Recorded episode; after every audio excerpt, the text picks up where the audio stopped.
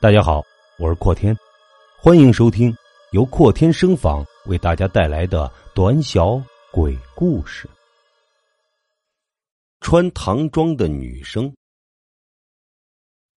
距离大学英语六级考试只有一周的时间了。刘立明之前整天忙着看文学书，却发现好多的单词都陌生了。唉。这次六级考试再不过关，他的脸就丢大了。因为刘立明曾在全班同学面前信誓旦旦的说：“这次六级考试一定会过关的。”在自习教室里的人太多了，没办法，刘立明只好跑到宿舍。可他到宿舍一看，他的两个舍友阿东和李金正在大声的吹牛。刘立明只好灰溜溜的退了出来。他想起大学的寝室到了十一点钟是要统一断电的，所以要在校园里面找地方上通宵自习是很不方便的一件事情。这怎么办呢？刘立明忽然想起了一个地方，那地方他曾经去过，就在学校的后山下，十分的幽静。可不知道咋回事这么美的地方，晚上也装有路灯，竟然没有人去那地方游玩。那地方没人干扰，正是自己背诵英语单词的好地方啊！刘立明抱着厚厚的英语单词书，来到了学校后山的那个小花园里。他一到那地方，就乐了。真没想到，那地方竟然还有一个美女。只见那美女披着一件红色的唐装外套，身影窈窕，正借着一盏应急灯伏在石椅子上埋头苦读呢。她捧着书挡着头，像是把脸都埋进去了，看起来是神游物外了。只有他那条红色的纱巾在他的脖子上微微的飞扬。忽然，一阵风吹了起来，把那美女的红纱巾给吹掉了。也许是他注意力太集中了，竟然没有发觉。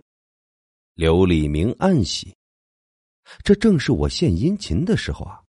我把他的红纱巾捡起来，看他要怎么感谢我。想到这儿，他就悄悄的走到那美女的背后，捡起了那条红纱巾，然后他走进了美女，正想对她说话，可那书被风一吹，竟然掉在了一旁。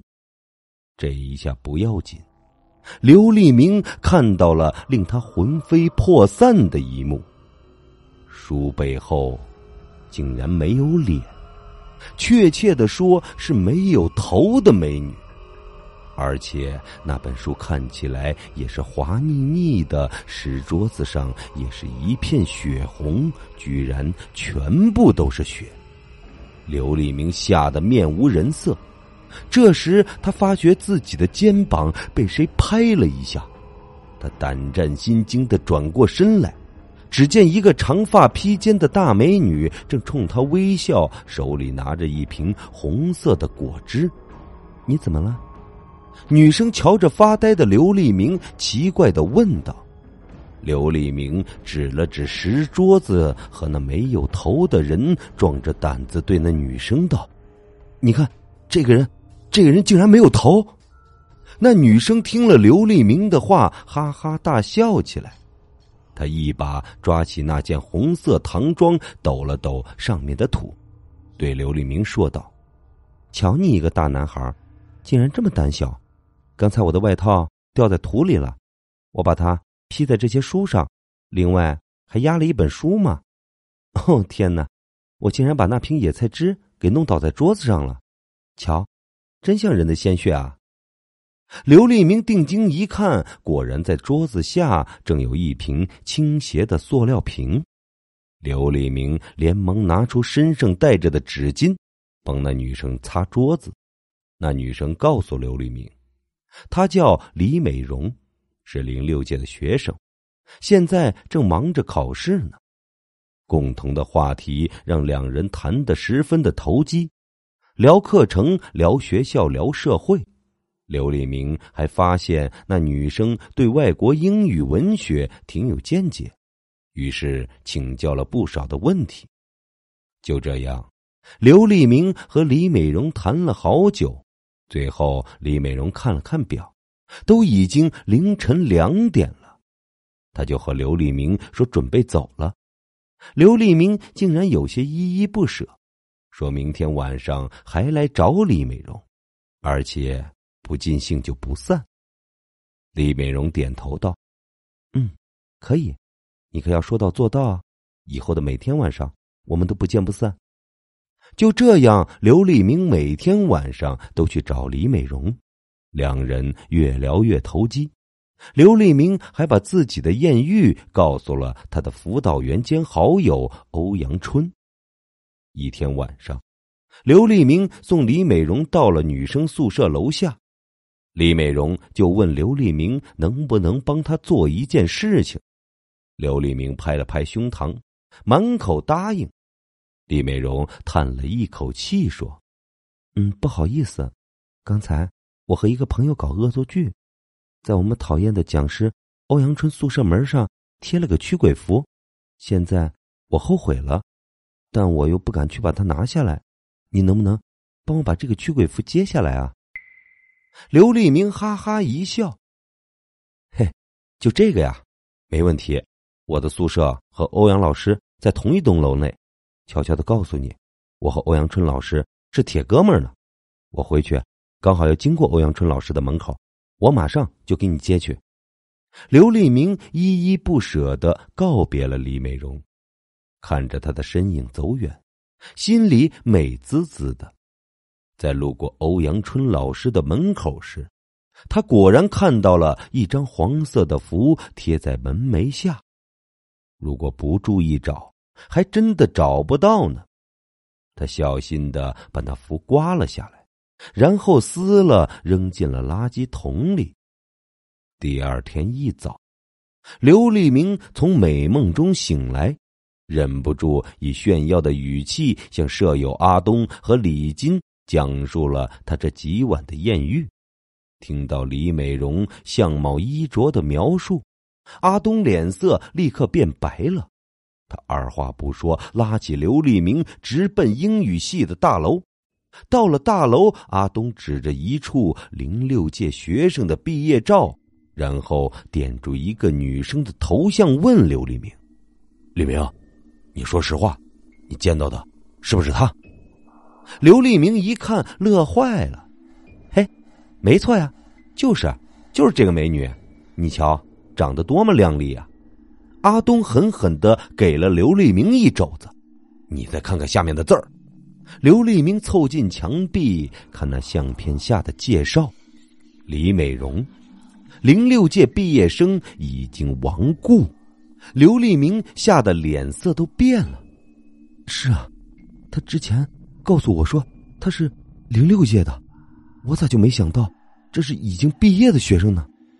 阿东告诉刘立明，这个女生去年暑假就死了。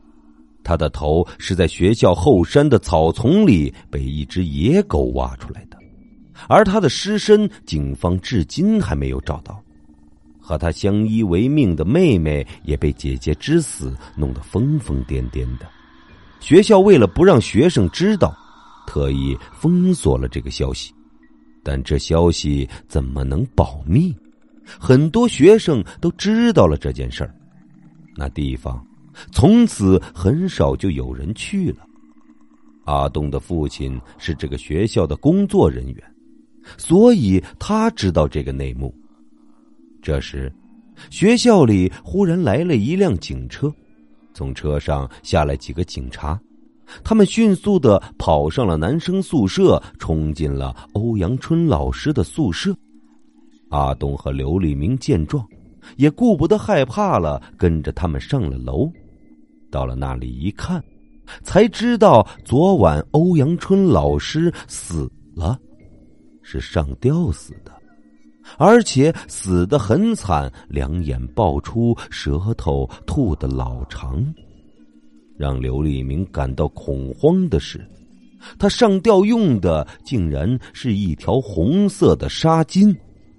刘立明还在欧阳春老师的桌子上发现了一瓶青岛的红色的贝奇野菜汁，那红色的液体倒满了桌子，简直跟他那晚看到李美荣倒在石桌子上的果汁一样。看到这。刘立明似乎明白了什么，他悄悄的拉过一个警官，把他昨晚看到的情景说了一遍。警方根据他的指点，在学校后山的那张石椅子下找到了李美荣的无头尸身。经过法医鉴定，那具无头尸身 和李美荣头颅的 DNA 相吻合，那尸身就是李美荣的。可欧阳春老师究竟为什么自杀？警方还在继续的寻找原因。第二天晚上是个周末，很多学生都回去了，晚上只剩下刘立明一个人在宿舍里啃单词。可是，那个穿唐装的女生的形象却一直在刘立明的脑海里走动。转眼。已经是深夜十二点了，刘立明打了个长长的哈欠，准备睡觉。这时，他忽然感觉到这栋楼静得可怕。看来，那些学生被欧阳春老师的自杀给吓坏了。回家的回家，去其他地方的去其他地方。这楼里今晚就几乎没有什么人了。就在刘立明脱掉外衣的时候，他忽然听到从走廊里传来一阵哒哒哒的脚步声，那分明就是女人的高跟鞋踩在地板上的声响啊！这么晚了，哪个女人会来男生宿舍？刘立明摸了摸自己的头，百思不得其解，难道是？李美荣，这个念头一跳出来，刘立明马上脸色就变得苍白起来。他胆战心惊的把被子拉了过来，蒙住了头。只听得脚步声越来越近了。更让刘立明感到恐惧的是，那声音竟然停在了刘立明的宿舍门口。我的妈呀！刘立明暗叫一声：“不会是是是李美荣来找我了吧？”从宿舍外面传来了李美荣哀怨的声音：“李明，你在里面，我知道的。你为什么不来找我了？你那天晚上不是对我说，我们每天晚上都不见不散的吗？”刘立明汗毛直立，他想了想，就悄悄的爬下了床，藏到了床底下。